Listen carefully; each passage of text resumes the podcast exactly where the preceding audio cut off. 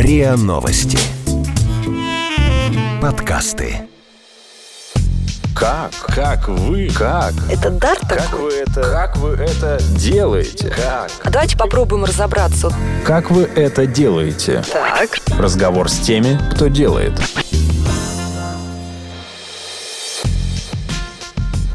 Это подкаст «Как вы это делаете?». Меня зовут Наталья Лосева, и у меня в гостях Сергей Рябов, заведующий экспериментальным отделом герпетологии зоопитомника Московского зоопарка. Человек, который входит в число 50 ведущих герпетологов мира и большую часть своей жизни проводит в 100 километрах от Москвы в обществе, я так понимаю, практически тысячи змей. Даже больше. В этом подкасте я говорю пристрастно с людьми, которые делают невозможное – неоднозначное и интересное. Сергей, вот расскажите мне, пожалуйста, как выглядит ваше рабочее место, ваш, э, с позволения сказать, офис? Офис как офис. А, там только очень много фотографий и карт а, разных стран мира, разных районов мира а, с показом наших путешествий, уже которые состоялись, и с возможными перспективами на будущее. Где змеи? А змеи, конечно, в научных лабораториях. Как это выглядит? А вот научная лаборатория, она выглядит по-разному. В основном змеи живут у нас в стеллажах. Вот То есть такие книжный стеллажи. шкафчик такой? Ну, почти, да. Э, стеллаж такой многоэтажный. Это вот как наша многоэтажка, например, в городе, да? Ага. Вот. Есть 18-этажные стеллажи, есть 12-этажные, есть 24 небоскребы под такие. Вот. И там разной величины боксы.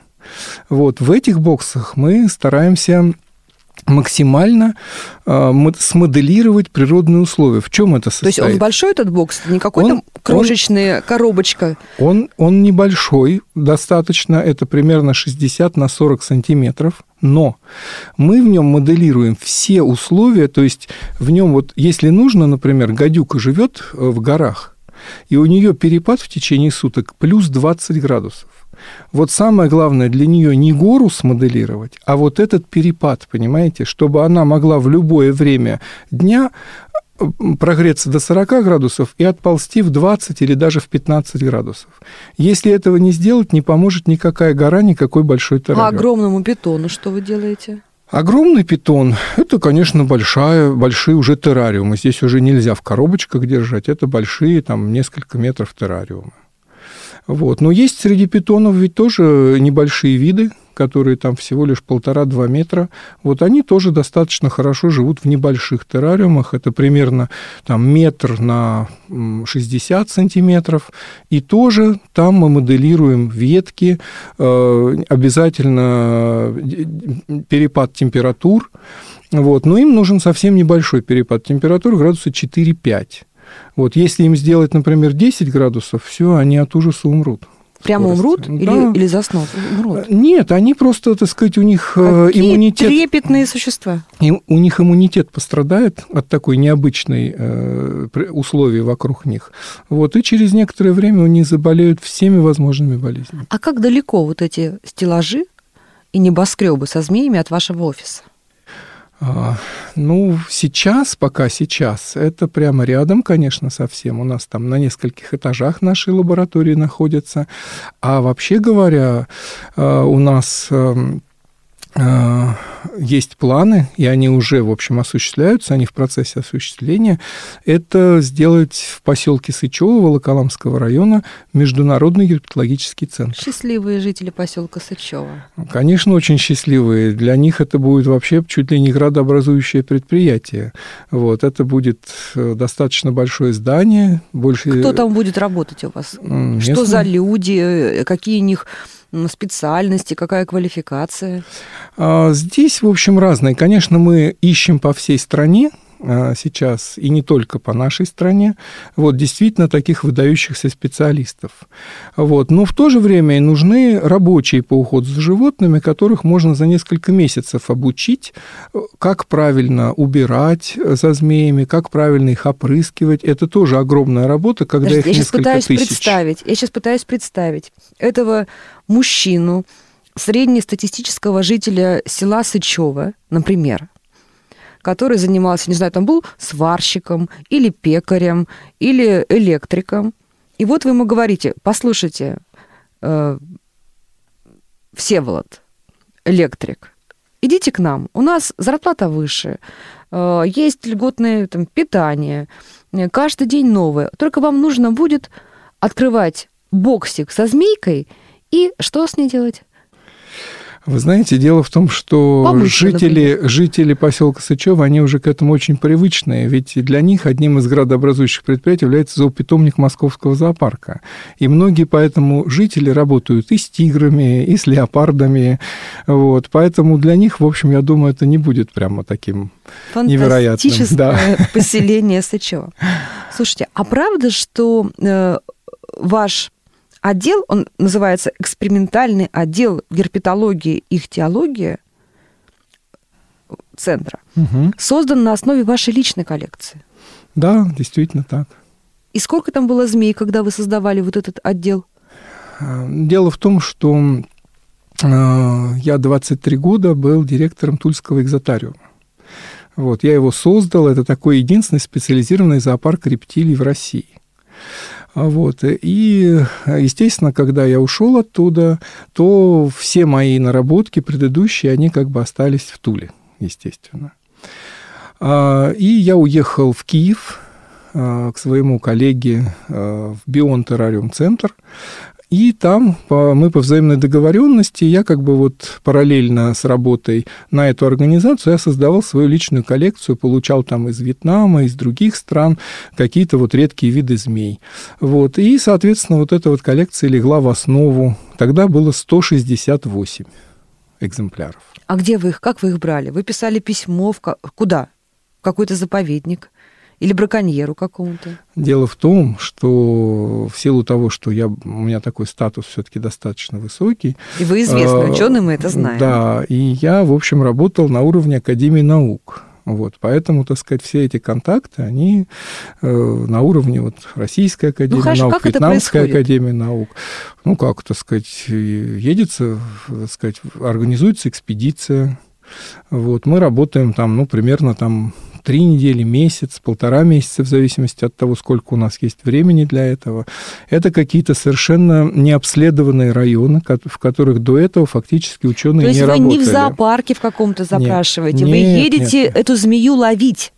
Конечно, конечно. Так, и как это происходит? А, Расскажите, Вот, пожалуйста. мы живем в палатке в тропическом лесу, э, где-то у каких-то ручьев, в каких-то вот таких первичных лесах, которые очень мало затронуты цивилизацией.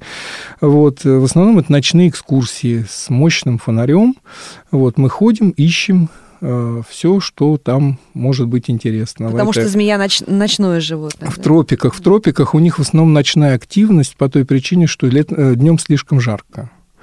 Вот. И вот мы обычно с 7 часов до часу ночи, с 7 вечера, когда стемнеет, вот у нас это обычно 6, 7, 8 Как часов экскурсии. Как вы одеваетесь? А, Одеваемся очень просто. Самая обычная ро- там футболка или рубашка с коротким рукавом, джинсы. Вы не А, защищаетесь специальным Нет, образом? нет, нет, ни в коем Как случае. это возможно? Ну, Совершенно не нужно. А, Я вам скажу, что в тропиках змею найти очень непросто. Гораздо сложнее, чем у нас. Вот, Вот здесь, в да. нашей полосе, да. Несмотря на то, что их там очень много, и они там очень разнообразны, а, вот такой пример приведу. Мои друзья-энтомологи вот очень часто тоже ездят в тропики, там, например, на остров Борнео, там, в Южную Африку, и они всегда, так сказать, приезжают ко мне и показывают одну-две фотографии змей максимум максимум. Представляете, они за месяц, за полтора, за два в прекрасных местах вообще там, естественно, что и тоже они стараются в какие-то нетронутые попасть места Где цивилизации. не пуганые змеи, Да, да. Вот они не могут видеть ни одной буквально змеи или одну-две в лучшем случае. Тогда как нам удается вот с таким направленным поиском находить 3, 4, 5 змей за ночь. Итак, вы Тоже не очень много. оделись как на обычную прогулку. Да. У вас даже обуви специальной нет. Обычные кроссовки или кеды. Вы что-то в руки взяли?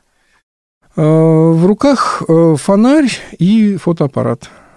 А подождите, а вот какой-то захват, э, щипцы. Э, Ну, во-первых, во-первых, есть, конечно, в рюкзаке пинцет. Есть такой То есть вы с пинцет. Да. пинцетом можете пойти на питона, например. Ну, на питона бессмысленно с пинцетом идти, его можно взять руками. А вот на ядовитую змею, конечно, да, здесь лучше использовать или пинцет, или непрокусываемую перчатку из плотной ткани. То есть перчатку вы все-таки взяли, не прокусывая. Обычно не беру. Тяжелая, большая, обычно не беру. Так, хорошо. Итак, вы, как вы сказали, на экскурсию отправляетесь в ночи в тропики, в дикие, в настоящие тропики, Самый настоящий. в непролазные. Нет, дело в том, что это, понимаете, джунгли – это как раз вторичные леса, вот то, что мы называем джунглями. Это там, где уже много лиан, там это уже где все вырубили, хорошие, нормальные такие места. А мы обычно идем в действительно первичные леса с огромными деревьями, с небольшим совсем подлеском, и идем мы по ручьям. Вот, обычно мы идем по воде и смотрим это самые главные Потому что змея дороги. рядом, рядом с водой будет. А Просто нет, это самые такие главные открытые дороги в тропических лесах, потому что иначе А, и вернуться по ним найти. можно, наверное. Конечно, конечно, да. Как интересно. Хорошо. И вот так вы, значит, в формате легкой прогулки. э, Вы какую-то сумочку с собой берете, куда Рюкзачок обязательно. Рюкзачочек, Да, у хорошо. меня сзади за плечами рюкзак. Вы отправляетесь в ночи с фонарем. И как происходит поиск змеи? Вы ее приманиваете как-то? Очень медленно мы идем, очень тщательно все осматриваем. Вот, стараемся, естественно, древесные виды на ветках, там какие-то наземные виды. А вы уже земле? знаете, да, примерно, какую, какую именно змею вы хотите, и, и знаете, как она выглядит, соответственно. Мы не просто знаем, мы иногда даже настраиваемся на какой-то вид, вот особенно редкий вид, мы знаем, что вот тут должна быть эта змея, мы прямо А настраиваемся что значит на нее. настраиваетесь? Ну, так вот ее, скажем, представляем э, себе, вот м, стараемся просчитать, вот в какую погоду она должна выйти, в, как, в какое время, в каком месте. Это не просто, не а в всегда этом какая-то удается. метафизика же тоже есть, наверное. Не да? всегда это удается. Вот э, у меня есть мой старший товарищ, вот он это делает гораздо лучше. Это как, как говорят, что грибники, оп- опытный грибник, он чувствует, где грибы, и грибы к нему тянутся. А вот Да. вам тоже такое есть? да? Видимо, да, похоже. Так, и, значит, вы идете и вы просто осматриваетесь, вы примерно знаете, что вам нужно, как она выглядит и как она может себя вести в живой природе, да, там на камне, на ветке она будет. Дело в том, что вот, например, мы работаем в таких местах, где одновременно водится 100-120 видов змей. Представляете? Вот, и вот, естественно, что тут можно в самых разных местах ловим мы любую. То есть, ну, А ловите все-таки любую. лёв- ловим мы любую, потому что не сразу, конечно, мы большую часть змей там в ту же секунду определяем, но многие змеи похожи между собой, поэтому лучше всегда не мешкать, поймать ее, а потом уже посмотреть, если она не нужна, выпустить. Значит, вы идете и в таком формате собирательства вы собираете ту змею, которая не успеет убежать. Да, ну так стараемся, никто А вообще она, она же слышит, слышит, наверное, что приближаются шаги и куда-то отползает. Ну, мы уйдем очень осторожно, конечно, она, так сказать, чаще не слышит, но она и видит свет, и, конечно, может слышать какие-то колебания почвы, чувствовать. Вот, ну, Так, и вот вы ее увидели, что вы делаете? если, если мы видим, что змея не ядовита, просто берем ее рукой, смотрим, нужная змея, сажаем в мешочек. А если ядовитая? А если ядовитая, вынимаем пинцетик, вот, и аккуратненько прижимаем. Там иногда можем прижать ногой, вот, предварительно, чтобы она не убежала. Вот, если это какая-то вот, ну, крупная, там, скажем, там, кобра или что, мы просто посмотрели на нее, она нам не нужна ни для каких целей. Отметили потом в нашем дневнике, что встретили такой-то вид. И мирно всё. разошлись. Абсолютно. А если у нее гнездо рядом? А, Ну, был один случай такой, да, вот, что, ну, кобры на нас не напали. Вообще, мы нашли гнездо просто королевских кобр. Взяли яйца с собой. Какой кошмар! И что? И что они? Они, они гнались за вами? Нет. Но весь Киплинг про это, что она должна была вас... Да, мы настигнуть. читали об этом много, мы осматривались, все. Ну, просто взяли несколько яичек, мы все не стали забирать, так сказать, взяли несколько яичек просто для опыта. Вот, никаких не было преследований. Нам повезло. Как вы это делаете? Разговор с теми, кто делает. Слушайте, а есть какой-то ментальный контакт, как вы думаете, между человеком и змеей? А, Видимо, есть, но это просто избранные люди очень, очень малом А количестве. расскажите про них. Вы встречали такого человека? А, Ну, как бы, так сказать, здесь вот сложный вопрос. Э, Вот скажем, один абориген вьетнамский, он не вьетнамец, он местный минорити, вот, он, значит, был с нами, и он нам говорил, что он вот чувствует змей, что он э, не боится их яда, что если его укусит змея, то он совершенно спокойно излечит сам, самого себя. Вот. И вы знаете, к сожалению, нам такой опыт предоставился. Он действительно э, очень резво бросился за Куфией, которая ползла, переползала тропинку. А это страшная ведь змея, да? Куфи? Ну, куфи очень много разных видов, и все они ядовиты, некоторые сильно ядовиты. Это была достаточно сильно ядовита, от нее можно умереть было. Крупная змея, больше метра длиной, вот, а он в своих вьетнамках, босоножках на босу ногу, вот, прижал ее ногой, а, вот. И она извернулась. Она извернулась, и между, значит, вот этими босоножками в голое тело его укусила одним зубом. Вот. Я, конечно... Он должен был сразу погибнуть, да? Нет, нет, конечно, нет. Вот. Но, естественно, что опасность была, и я знаю, что когда кусает вот в конечность, то нельзя и шевелить. И я, значит, себе представил, что вот эти три километра я должен его нести. Он, конечно, маленький, там, ну, все равно где-то 50 килограмм. Вот, он сказал, не-не-не, не волнуйтесь. Он, естественно, не говорил по-английски, вот, я не говорил по-ихнему, в общем, я, мы, значит, ну, мы поняли друг друга. Он сел, э, значит, снял тапочек этот свой, вот, налил в крышечку воды, вот, просто над ней как-то сделал несколько пасов. Обычной говорит, воды. Да, обычной воды. Сейчас, и мне показал, что сейчас я выпью, эта вода пройдет, и яд выйдет из этой ранки, и во мне ничего не останется. Причем я видел, что укус был не сухой, у него моментально начала нога краснеть и опухать. То есть явно яд был. Вот он это сделал и говорит, пошли назад. Сначала даже говорил, пошли вперед. Я говорю, не-не-не, пойдем, пойдем в лагерь. Вот, э, я, значит, ну, он как-то сначала немножко опирался на меня, потом смотрю, он лучше и лучше, говорит, сейчас надо повторить, через минут 15 примерно. Еще раз в эту же крышечку налил воды, еще раз как-то что-то над ней пасы, сделал, да, над ней. выпил, я смотрю, все, у него уже ничего не опухло. Мы прошли эти три километра Но вместе так не должно с ним. было быть, Ни да? в коем случае, ни в коем случае. Вот, мы прошли эти три километра, он всем там рассказал, всем показал. На следующее утро он был как огурчик, никаких не было вообще проблем. Это мог быть трюк специально для Ни вас? в коем случае. Ни То есть все случае. было очевидно. Да. Хорошо. И вот вы набрали этих змей в мешок и возвращаетесь на стоянку к себе, да? Так принесли. Дальше что, вы там сортируете их? У нас есть э, тоже такие коробочки с вентиляцией, вот, и э, мы набираем, там, скажем, листьев опавших, вот, в разные коробочки. Куда-то кладем камни, куда-то кладем ветки. Чтобы змейке мы, было хорошо. Да, и мы их там прямо вот содержим.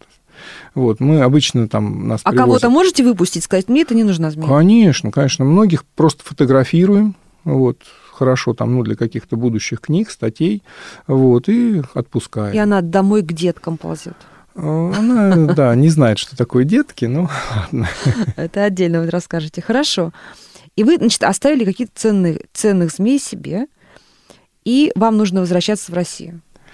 Ну, значит, главное, что мы ведь месяц ездим с этими змеями, понимаете? Мы все время Вы возим их, их с собой. Да, конечно, конечно. Вот мы для них ловим ящериц в основном, лягушек, которые там есть. Ну, редко мышек, если удается. Вот иногда мы с собой прямо из Ханоя, например, берем клеточку с мышами, чтобы, значит, можно а было что, маленькая змейка тоже мышей ест? Ну, в зависимости Крошечная. от ее пищевой специализации, мышонка может новорожденного, конечно, есть. Вот. Ну, в основном все-таки там больше мы ящерицами как бы вот обходимся. Вот.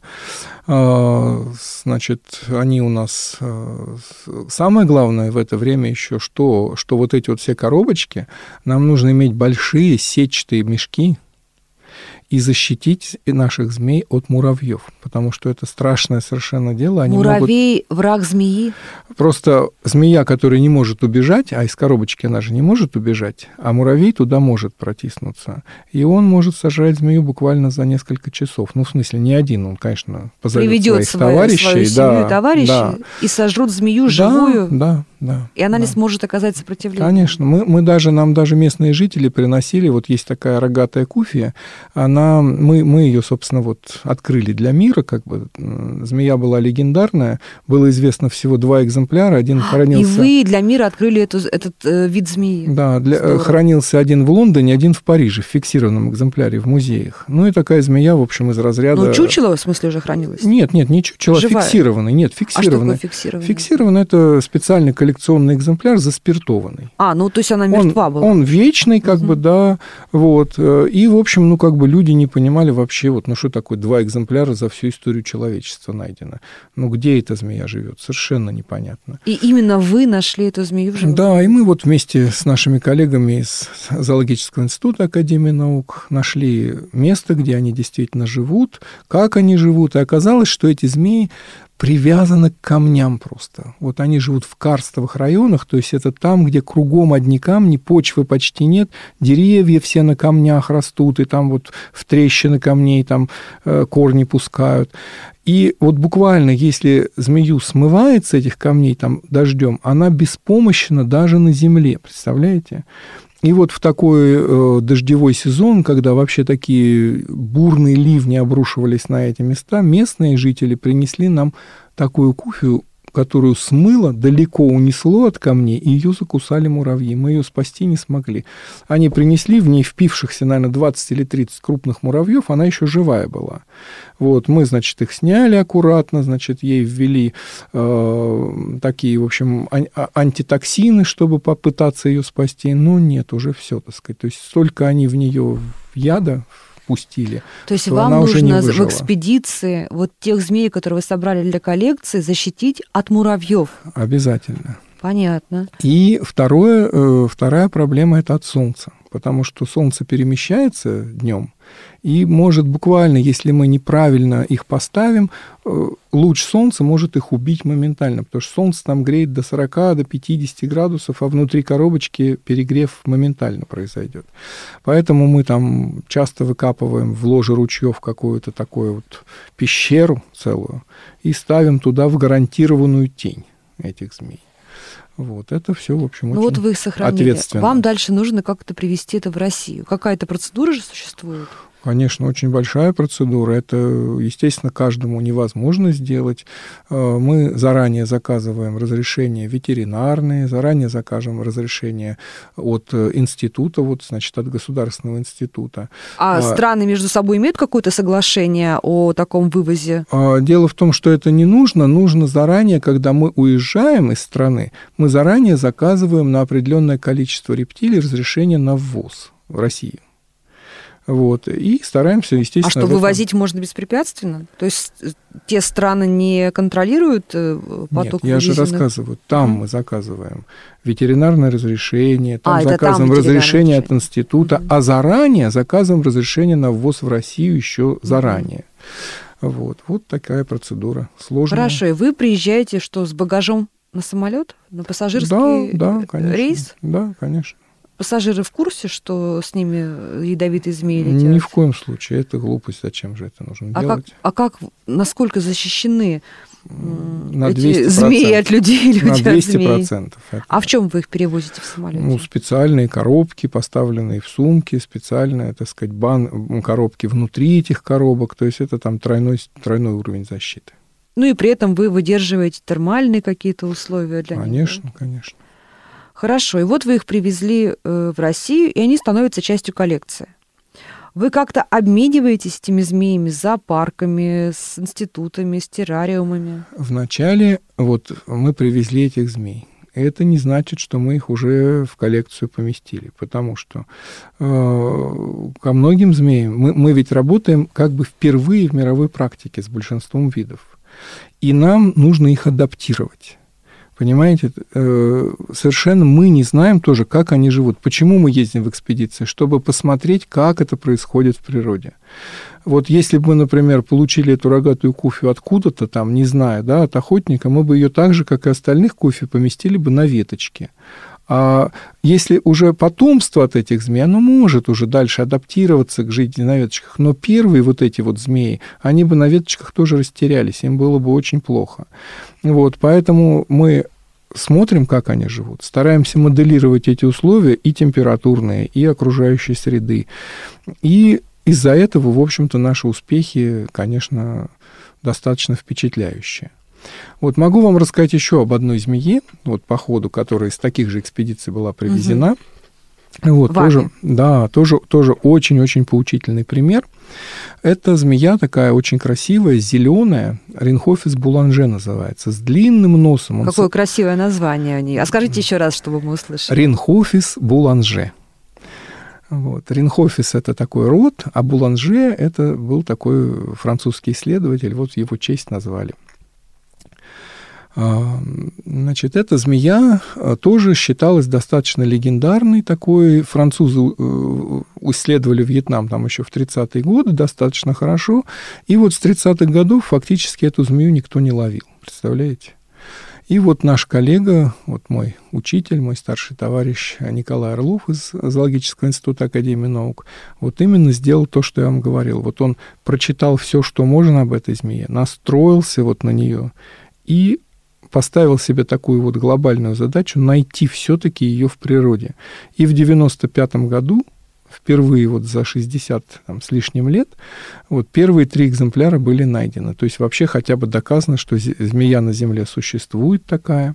Что этот вид еще существует и не вымер. Да, и вот он передал э, в нашу коллекцию этих трех змей, они оказались двумя самцами и самкой, и это крайне редко бывает. Обычно там, ну, год два уходит только на адаптацию, представляете, только вот на подбор условий, чтобы змея стабильно ела, стабильно себя хорошо чувствовала, освободить ее от всех паразитов, которых очень много в природе на ней бывает.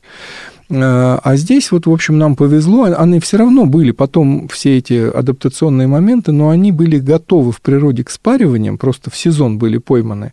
Сразу спарились у нас в неволе и принесли первое потомство. Вот, потомство оказалось совершенно не похожим на родителей, правда, с такими же длинными носами, но не зеленое, а серое. А почему так произошло? А так это часто бывает у, у разных видов. Из-за усл... смены условий содержания? Нет, нет, нет. Ювенильная окраска отличается от взрослой. Вот детям так легче скрыться, легче обмануть своих врагов, и вот так вот э, они выглядят по-другому. Вот, так вот, мы, значит, вырастили этих детей, потом э, мы уже приняли сами участие совместно с Академией наук в экспедиции 96-97 году в эти места, поймали в общей сложности 15 экземпляров, вот вместе с теми тремя, еще 12 за эти годы было поймано. Вот, всего 5 самцов и 10 самок, очень хорошее половое соотношение, и в общем, начали успешно разводить. Каждый год несколько десятков э, маленьких змеят рождалось в неволе. Мы их, э, значит, отправляли на обмены э, в самые различные зоопарки Америки, Европы, Японии. То есть, давайте уточним, вот организовать вот это размножение нужно не только для того, чтобы ну, убедиться, что змея, змеям хорошо, раз они размножаются, но и потому, что это основа для развития и пополнения коллекции. Вы можете обменивать этих редких э, змей на каких-то других, которых у вас нет? Мы прежде всего, конечно, думали о том, как эту змею ввести в зоокультуру. Вот такая искусственная а что популяция. Такое ввести в зоокультуру? Она, э, вот такая искусственная популяция, самовоспроизводящаяся, она называется, вот, ну, как можно назвать так, зоокультура. Понимаете? То есть это вот э, раньше говорили только о зоокультурах, там, скажем, мышей, там, мух каких-то, но сейчас уже можно говорить о том, что создаются реальные искусственные популяции, самовоспроизводящиеся для редких видов, например, и змей тоже. И вот э, Прежде всего мы ставим задачу э, найти методику адаптации, найти методику, э, как их развести в неволе, как вырастить потомство. После этого, когда уже для нас это становится все ясно, мы понимаем, мы же не можем оставить всех там 20, 30, 40, 50 змей у себя выращивать. Мы предлагаем их на обмен с каким-то зоопарком, и это тоже является условием их сохранения. Понимаете, нельзя сохранить один какой-то редкий вид в одном месте. В одном месте может что-то случиться, инфекция какая-то. Поэтому обязательно нужно, чтобы разные зоопарки за это брались. И вот э, что интересно, мы э, все время были на контроле, все время на связи вот с этими зоопарками, со всеми, со многими, куда мы посылали. А, и в общей сложности, значит, у нас получилось 300 детенышей, которых мы послали в разные страны вот за эти годы. А, и э, в, 1000, в 2010 году, то есть фактически через 15 лет после вот первого отлова первых э, производителей, вот мы связались со всеми зоопарками, в мире, куда мы отправляли, попросили их связаться с теми, с кому они уже потом отправляли это потомство, и примерно выяснить, какое же количество вот детенышей в общей сложности в мире получилось э, э, во всех зоопарках мира, в неволе родилось. И сколько же получилось? Вот за 15 лет родилось 10 тысяч. С ума сойти. Представляете? Вид, который был практически на грани исчезновения – вот, и вдруг 10 тысяч. И фактически сейчас его имеют все зоопарки мира, кто их хочет. А что с этого науки и зоокультуре, что теперь есть 10 тысяч экземпляров вот этой змеи с прекрасным названием?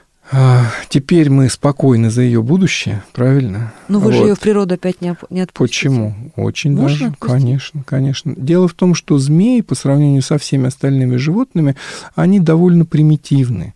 И поэтому вот эти вот привычки к, не, э, к э, неволе, они очень быстро проходят. Змея у нас и Э, в неволе они охотятся на живых там, мышей, например, там, да? то есть они вот все свои охотничьи инстинкты никак не теряют.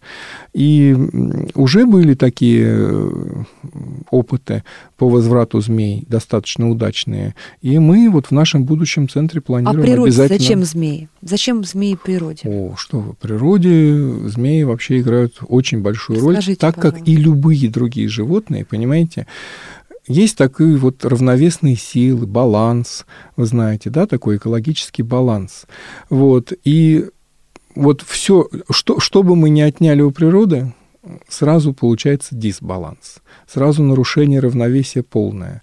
А, змеи являются и пищей для многих животных, и сами едят очень многих животных. То есть они занимают очень важное место, как практически любой Цепочки. другой вид в пищевой цепочке. Без этого все рвется, все рушится, и вообще чем это окончится, неизвестно.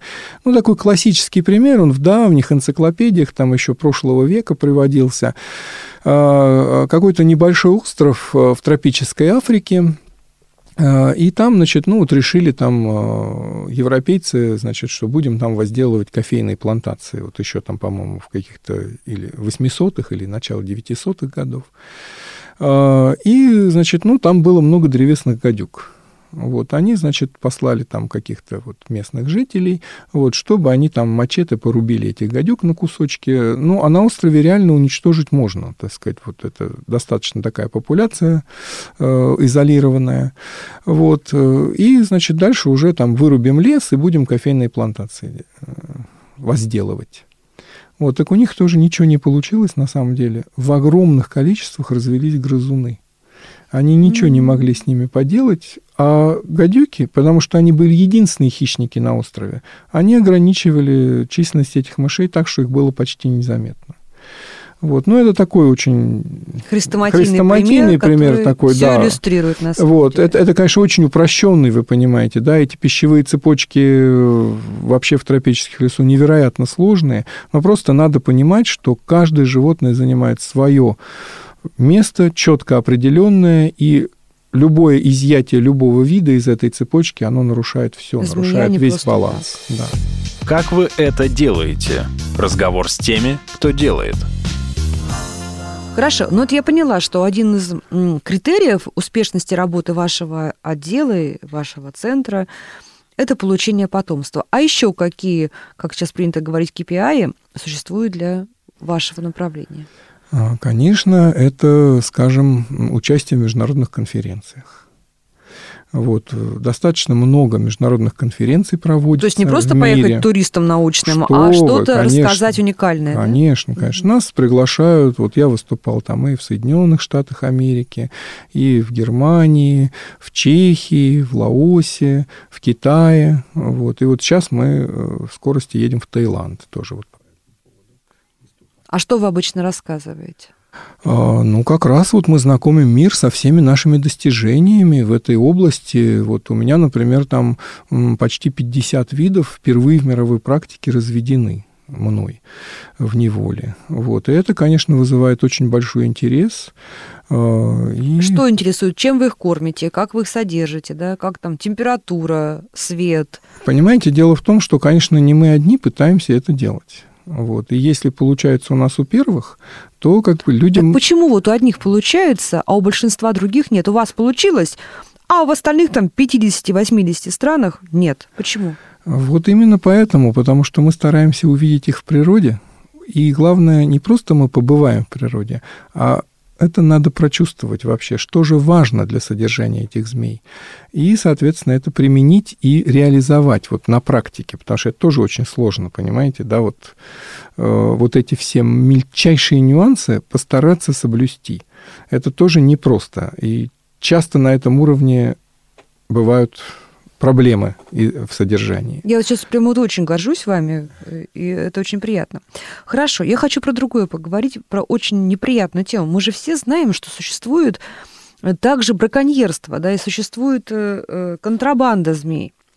Что это заявление? Почему э, не удается остановить вот этот поток змей, и мы это все видим? Мы же с вами все это видим, когда гуляем по прекрасной набережной где-нибудь э, на море или в парке, где вот эти вот какие-то полусонные, как тряпочки повисшие змеи на плечах у фотографов, например. Или в каких-то вот этих странных мини-зоопарках, э, контактных и бесконтактных. Вот давайте все это явление попытаемся с вами разобрать и расскажите, его природу этого явления и что с этим делать, на ваш взгляд? Это два разные, две разные совершенно вещи. А, во-первых, змеи, конечно, несмотря на то, что, как я говорил, у них достаточно маленький мозг и достаточно такое инстинктивное поведение, конечно, они очень сильно страдают от неправильного содержания. Это безусловно. А, и вот эти вот все контактные зоопарки, они, конечно, змея, понимаете, она одиночка, она э, большую часть времени спит, обязательно, ей обязательно нужно отдыхать. А если ее бесконечно там таскают по рукам, якобы ее ласкают, змее это совершенно не надо. А, я могу сказать, что ну, такие вот есть это в каких-то даже цивилизованных странах, там можно э, сфотографироваться со змеей, но, понимаете, для этого нужно, например, иметь 10 змей, и по часу в день там можно с ней ходить. Это для нее будет даже полезно. Это как эмоцион, поползать по плечам, как по дереву, собственно говоря. Но представляете, если э, змею там 12 там, или 15 ну, не часов... верю я, что в Анапе вот этот вот я э, тоже, поток я тоже людей верю, со да. змеями, да, что это как, как какая-то контролируемая вот, это, это, конечно, издевательство. Это, безусловно. Друзья, вот мы, Сергей Александровичем, вас призываем, пожалуйста, не потакайте вот этим людям, которые ходят э, со змеями, предлагают сфотографироваться за 100 рублей, потому что таким образом вы соучаствуете в издевательстве над этой несчастной животиной. Ничего хорошего ни змея, ни любое другое животное, которое таскают как чучело, как игрушку для фотографии, не получает от этого.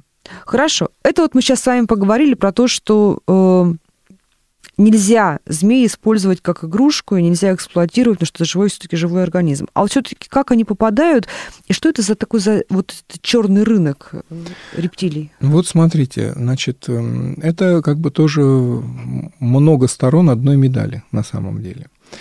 Э, есть, э, в основном это связано с какими-то, может быть, даже редкими ящерицами. Есть э, в них потребность. Вот кто-то хочет там их приобрести, какой-то или специалист, или какой-то там разводитель там в Европе, например. А та страна... Это, извините, пожалуйста, это специалист-ученый, скорее всего, или просто скорее, коллекционер? Скорее коллекционер, скорее просто вот разводитель, который, может быть, хочет их развести и продать в будущем просто без всяких там статей, там конференций и так далее. Вот. И он, значит, вот хочет какой-то вот такой вот редкий вид получить. И какие-то авантюристы едут, изучают, где этот вид обитает, едут, вывозят совершенно без всяких разрешений из той страны, где он обитает. А как они вывозят? Просто прячут в сумку? Да, просто прячут, естественно. Вот, или там договариваются, может быть, с местными какими-то таможнями. Там, Коррумпируют, органами, возможно. Там, может да. быть, да, это я уже не знаю. Вот, ну, Это, это, безусловно, в мире есть. Это, в общем, ну, сейчас даже, я бы сказал, больше процветает, чем раньше, потому что больше заказов становится. Э, что я могу посоветовать вот в данном случае? Мне кажется, что вот таким странам, как там Австралия, Мадагаскар, это вот действительно уникальные совершенно фауны, и оттуда практически вывести и получить вообще ничего невозможно.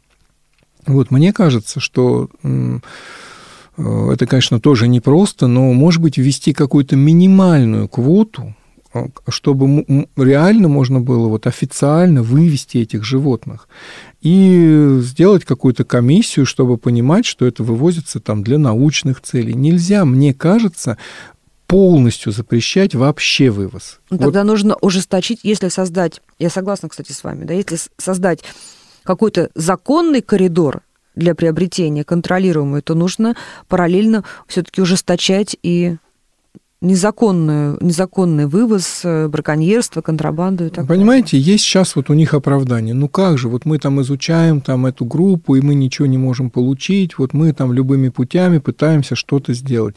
И это оправдание действительно имеет место быть. Вот, ну вот я считаю, что это вот совершенно неправильно, когда просто тотальный запрет на все, тотальный. Вот. Много же получается все равно, понимаете, когда-то какие-то виды вывезлись, там, незаконным, по всей видимости, образом, но они ни в каких списках не значатся, за них никого не преследуют. И вот сейчас, например, там многие виды гекконов, агам, австралийских – которые вообще как бы запрещены, по идее, к вывозу, сейчас в огромных количествах разводятся и в Европе, и в Америке. И, собственно, виду-то от этого неплохо, понимаете, это, это лишнее... А это как-то официально, или вы это узнаете по вашим каким-то сообществам, на каких-то форумах? Откуда вы а, знаете, что их так много? Понимаете, ну их, их, так сказать, это печатают статьи по этому поводу. Там То есть это открыто люди... довольно? Открыто достаточно, да, их никто не преследует, вот, потому что, ну, они не в каких-то охраняемых списках, просто если ты из Австралии их вывез, все, дальше уже к тебе никаких претензий никто не предъявляет. А если ты хочешь дома завести и держать ядовитую змею, ты должен пройти какие какие-то процедуры, как кого-то уведомить об этом? Э, вы понимаете, в настоящее Где время, да, в настоящее время у нас таких пока законов нет. Вот он сейчас, насколько я знаю, вот делается сейчас вот как раз, так сказать, и в Государственной Думе, и в нашей вот Москве. Вот, и закон, конечно, такой обязательно нужен. Обязательно нужен. Как вы это делаете? Разговор с теми, кто делает. Сейчас как люди разводят змей? Вот такие же, как вы, как бы коллекционеры, только не ученые, а любители.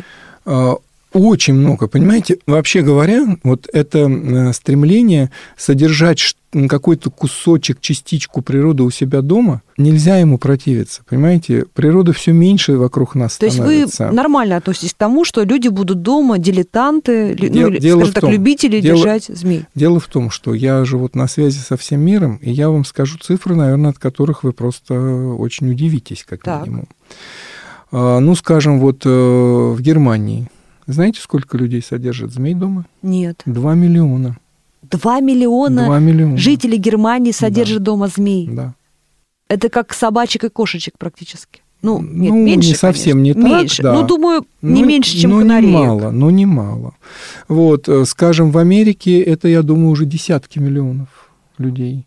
А вы знаете, например, что, э, не помню, вот в каком штате Америки, э, это вообще с, давних времен, еще с 900-х годов, с 800-х годов, это традиция содержать э, гремучую змею дома в клетке как котика. Да, и они, они, значит, вот разные люди там хвалятся, как вот у нее погремушка гремит, они, значит, проводят там палочкой по вот этим вот, и говорят, послушай, как у меня гремит. То есть вот так, как э, некоторые любители птиц показывают, как поет канарейка тоже, да, вот они показывают, как гремит погремушка у а гремучей сколько, кстати, змеи. живет змея неволе?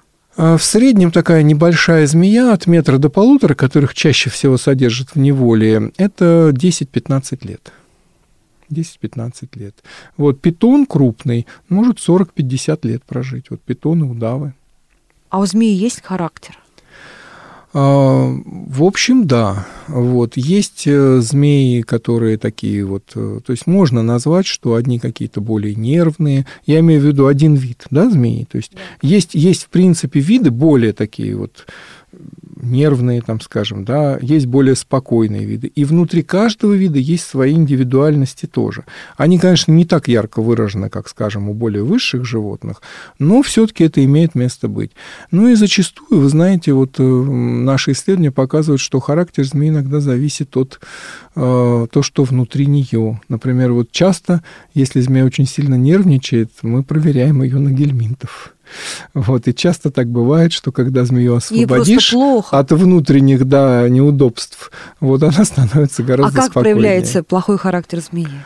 А, ну, она, вот понимаете, открываешь там террариум или вот выдвигаешь коробочку, она сразу нервничает, там сразу там э, падает на землю или старается, например, выскочить. То есть вот явно ей некомфортно. Вот мы стараемся понять, в чем дело вот у данной змеи, что случилось. Но есть, например, такие летающие змеи, как это летающие змеи? Ну, они в Азии живут, такой род хризопелея. Они могут э, уплощать тело, ребра вот так поднимать, они все прям вот от головы до хвоста. Превращаться в крыло. Да, и планируют. То есть они могут с дерева на дерево, там, скажем, 5-7 метров легко перелететь. Вот. И естественно, что такой образ жизни э, говорит о том, что они достаточно такие вот нервные должны быть. То есть тут уже нечего думать, что она будет такая вот, как вальяжная, вальяжная да, и, и спокойная, потому что она летающая, понимаете, это невозможно быть э, такой. Хорошо. А эмоции у них есть такого, знаете, характера, когда вот ей грустно, или она скучает по хозяину, может быть? Нет, нет, нет. а вы сказали, что она к детям не вернется, они не привязываются к своим детям? А, ну, дело в том, что это четкая очень забота о потомстве есть. Вот. У разных змей все по-разному, но чем больше мы изучаем ее, э, эту заботу о потомстве, тем более удивительные вещи находим. Вот. Ну вот считалось, вот если взять там энциклопедию там каких-нибудь 70-х, еще 80-х годов, и там будет про змей все написано, что. Значит, там питон – откла... питоны все откладывают яйца, и самка инкубирует эти яйца. Э, что такое вот забота о потомстве у э, питонов? Представляете, это огромная кладка яиц. Вот, скажем, там крупный шестиметровый питон. Он может отложить до 100 яиц даже. Ну, обычно, а это сколько там, будет в диаметре такая кладка? Это, ну, метр, не меньше. Метр в диаметре и высотой сантиметров 40. Представляете, вот такая гора Горка. яиц. Угу. Яйца примерно с три куриных э, яйца величиной. Ничего вот, себе! У, у тигрового питона, да. Вот. И, значит, вот самка лежит, обвивается, вокруг этих яиц, и она э, сокращает мышцы внутри своего тела. Эти мышцы трутся друг об друга, и таким образом температура увеличивается. То есть, если в это время, э, а два месяца кладку она инкубирует, за это время ведь могут быть похолодания, дожди какие-то. Вот, а э, именно яйцам питона температура нужна 32 градуса для инкубации, плюс-минус 1 градус максимум они очень быстро погибают. И вот она закрывает вот совершенно, так сказать, и иногда... А что она, она ест? Она ничего не ест. Более того, ведь питон, как и любая змея, это достаточно узкое тело, поэтому змея еще и два месяца не ест до кладки. Представляете? То есть два месяца самка голодает, потому что у нее все занято яйцами развивающимися внутри. Не, нет места для пищи, для испражнений, просто нет места. Дальше она откладывает, и тоже она сидит безвылазно, она ничего не Но ест как же совершенно. она не погибает? Как это возможно? Э, питоны могут даже до года не есть. Такие случаи описаны, известны вот в зоопарках. У них достаточно медленный, замедленный обмен веществ и достаточно большие вот, э, запасы питательных веществ внутри. То есть вот. съела кролика и забеременела. И на ну, это все не так. Это все, конечно, не так просто. Обычно самки, э, вот когда они готовятся к спариваниям и после спаривания очень активно питаются, могут раз в 4-5 дней есть. Обычно змея ест там раз в 10 дней крупный питон, мелкая змея раз там в 5-7 дней. Вот, а эти стараются там в два раза чаще, скажем, питаться, э, набирать э, форму. Вот, и когда вот они чувствуют, что они уже достаточно набрали форму, они спаривают спариваются с самцами, и после этого еще раз едят, пока яйца маленькие у них совсем, несколько раз питаются, и вот тогда уже при достаточном накоплении они беременеют. Так вот, значит, вот она, значит, э, два месяца до того, два месяца во время того не ест, это раз. Второе, значит, мы наблюдали такие удивительные совершенно вещи. Э, понятно, что делается, если вот температура, например, там понизилась до 27. Она вот так вот, э, значит, сокращает мышцы своего тела, повышает температуру, и внутри у нее 32. А что делать, если 36? Что? Вот, вот это удивительное поведение, мы наблюдали ее у нас. Самка покидает кладку, ползет в ближайший водоем, но обычно она где-то недалеко от какого-то водоема, что пить-то ей нужно в любом случае все, все это время. Полностью, значит, мочит свое тело там, Остывает. возвращается, возвращается, мочит яйца, раскрывается. Она знает физику, что при испарении температура понижается. И так делает до тех пор, пока температура не опустится. Как удивительно все-таки устроена природа. Вот. Ну, вот, значит, это хрестоматийный пример заботы о потомстве, да, у питона. А когда они С подробностями. Вылупились? Когда вылупились, самка подождала, все, и дальше их оставила. Вот она уже, так сказать, за ними То есть никак не, ухаживает, о том, они расползаются. Она заботится каким образом? В яйцах из яйца они набирают желток внутри себя, и это является на месяц им питательным, достаточным питательным веществом, они даже растут за счет его, пока вот они найдут какое-то хорошее место, где им спрятаться, пока они сообразят, э, вот природный инстинкт у них проявится, как им поймать первую пищу. То есть они месяц на размышление им дан природой. Это уже, я считаю, забота о потомстве, правильно? А интересно, какой процент выживает? Ну, считается, что процентов 10 обычно. Вот, обычно процентов 10. Вот, так вот, значит, удавиха, она э, держит в себе всех детенышей. И зачастую есть такие виды удавов, которые беременны 12 месяцев. Они что, живородящие? Они живородящие, да. Гадюки тоже живородящие, там некоторые виды полозов живородящие, небольшие.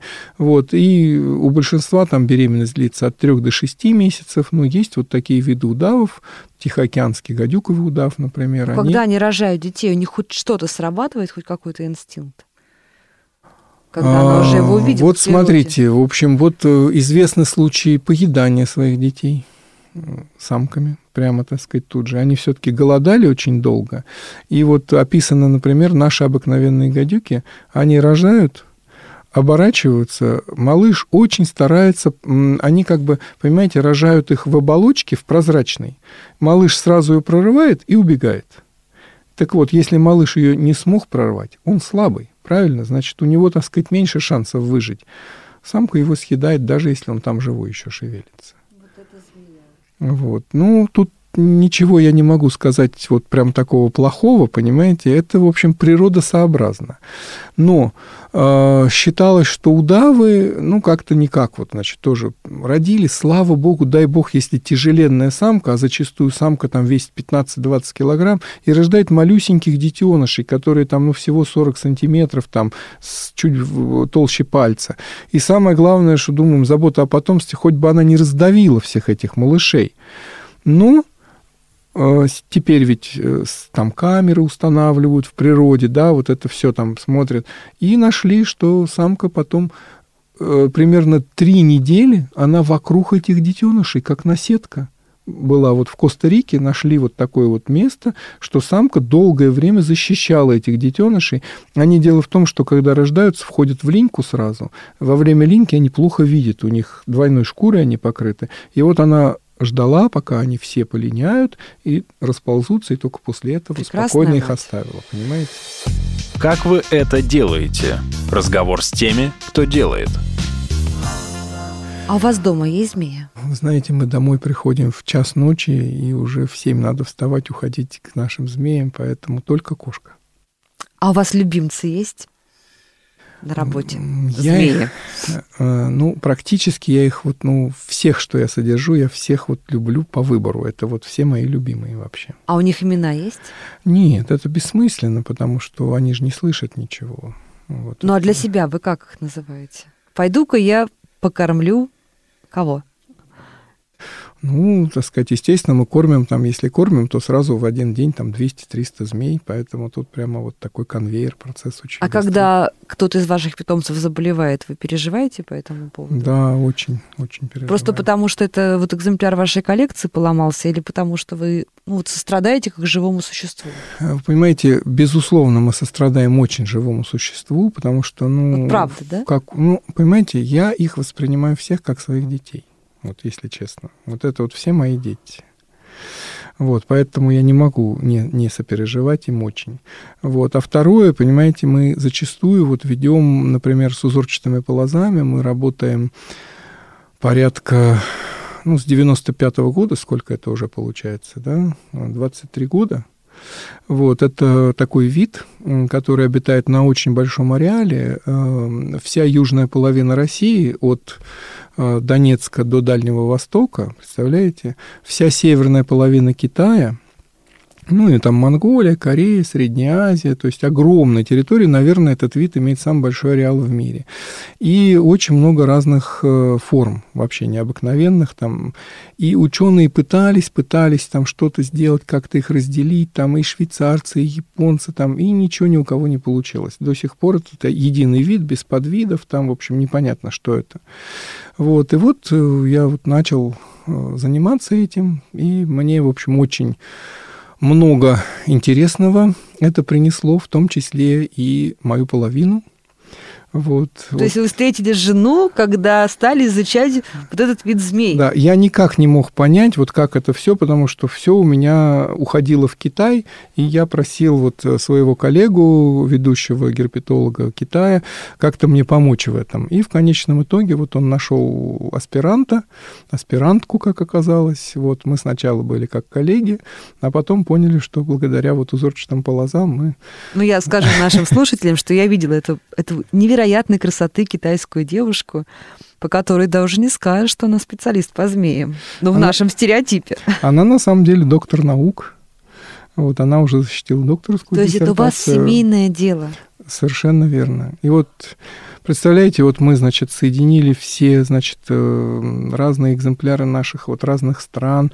Вот Ах, вы коллекции ваших змеев Конечно, соединили. конечно. И вот мы ведем какие-то линии, и вот э, еще больше мы волнуемся. Вот представляете, мы вывели какую-то совершенно уникальную змею, она иногда одна в мире рождается. И вот особенно если эта уникальная змея вообще заболевает, тут мы, конечно, совсем себе места не находим. Вы не спите, выхаживаете, лечите. Ну, вот она очень хорошо работает с микроскопом, она вот смотрит, что же там с ней случилось. Вот мы, так сказать, какое-то направленное лечение применяем. Ну, надо сказать, конечно, не всегда успешно, так сказать, бывают, конечно, и погибают змеи тоже. А когда вы отдаете вот этих змей в обмен, вы тоже как-то вот испытываете какие-то грустные чувства, расставаясь Ну, с змеёнышем? я так не скажу. Все-таки мы а, обычно с нашими очень хорошими коллегами всегда общаемся, и когда мы отдаем, как говорится, в хорошие руки, мы себя чувствуем спокойно, что все наши дети будут присмотрены и ухожены. А к вам можно прям приехать и посмотреть и потрогать ваших детей, как вы говорите? А, ну, у нас зоопитомник это, в общем, такое закрытое место. Вот. Ну, если заранее договориться с нашими Ну, то есть это руководителями. не, это не как в зоопарке, когда любой может купить билетик и пройти Нет, на нет, нет, экскурсию. нет. Вот, но мы вот э, и сейчас уже опыты такие проводим и планируем это делать э, в новом международном герпетологическом центре, как такие ноу-хау, э, э, такие экскурсии по лабораториям. Они, конечно, будут очень редко, не чаще раза в неделю, вот, чтобы не беспокоить вот слишком змей, там, чтобы их не волновать. Естественно, что ну, там каждая змея, может, несколько секунд будет вынута для показа, вот. Но людям это, конечно, очень интересно. И я, например, согласился это делать именно для популяризации, чтобы вот отношение людей к змеям менялось в лучшую сторону. А вам важно, чтобы люди изменили свое отношение к змеям? Безусловно. Почему? Потому что, вот представляете, мы в разных странах ездим, и мы же видим, как змеи страдают от э, отношения к ним От людей. страха нашего, да? Да, Именно. вот фактически я могу сказать, что во Вьетнаме к змеям относятся прекрасно. Вот просто прекрасно. Я не знаю, это, видимо, вот какая-то традиция. Их очень мало кто убивает, вот совершенно.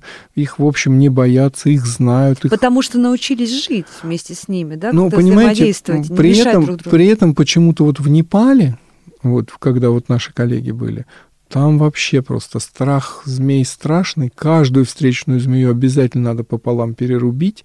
И даже если вот мы, допустим, местным жителям там говорим, что вот какой-то вот показываем фотографию, вот редкий вид змеи, может быть, вы, если встретите, принесите, мы вам заплатим деньги за это. Они, если и приносят, то убитую. То есть вот они настолько боятся ее, что вот ни в коем случае не дотронутся до живой змеи ни за что. Вот, поэтому, конечно, я считаю, это одной из наших задач.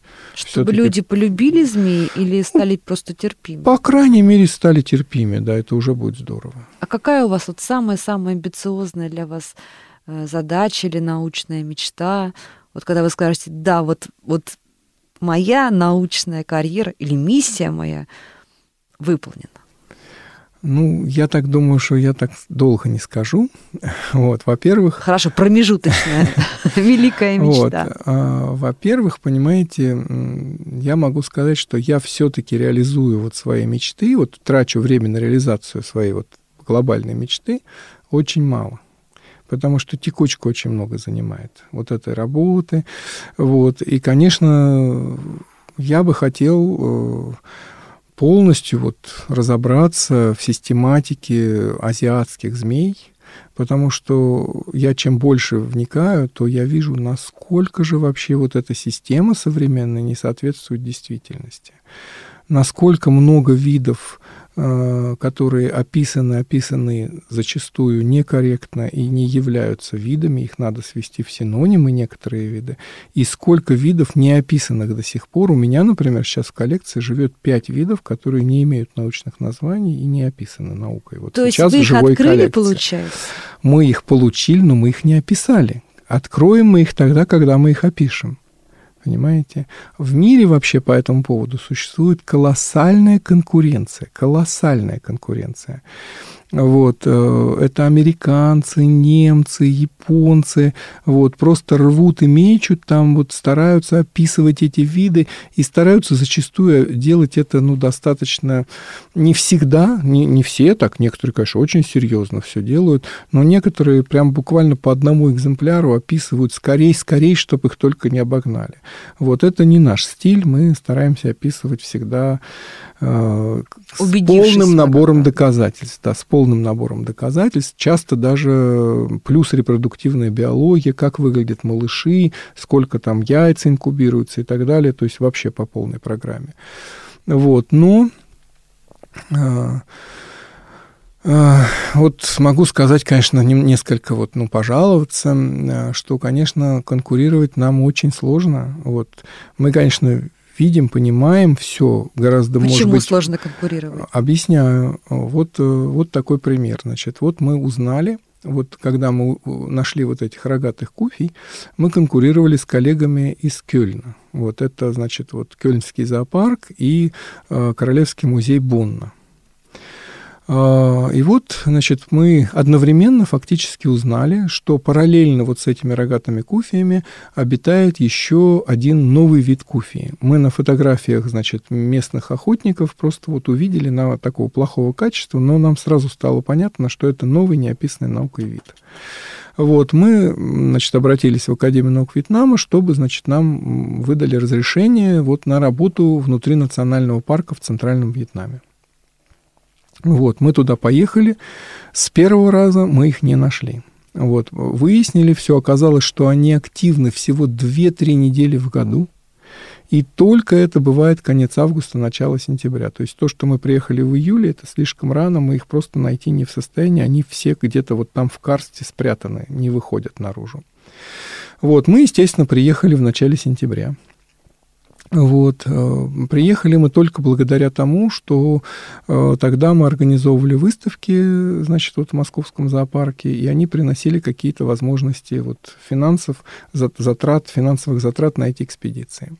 И вот когда мы приехали уже, значит, во второй раз в этот национальный парк, параллельно с нами были и наши немецкие друзья – вот, нас, значит, принимает директор национального парка, такой человек мира, такой прекрасно говорящий на английском языке вьетнамец, только что из Франции приехал там с какого-то международного конгресса, и, значит, так вот мы серьезно, солидно сидим, значит, все. И он, значит, спрашивает нас, говорит, ваши немецкие коллеги перечислили на счет нашего национального парка 70 тысяч евро. А вы сколько?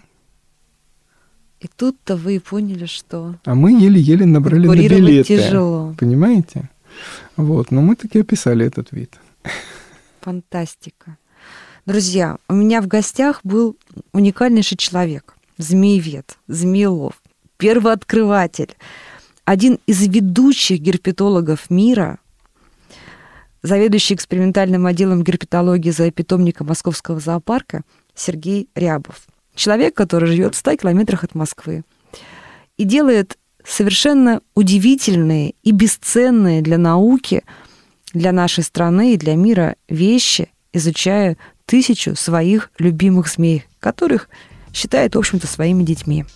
Подписывайтесь на подкаст, где я, журналист Наталья Лосева, пристрастно говорю с людьми, которые делают невозможное, неоднозначное и интересное. Спасибо. Спасибо. Вы слушали эпизод подкаста «Как вы это делаете». Автор и ведущая подкаста Наталья Лосева. Подписывайтесь на подкаст на сайте ria.ru в приложениях подкаст с Web Store и Google Play.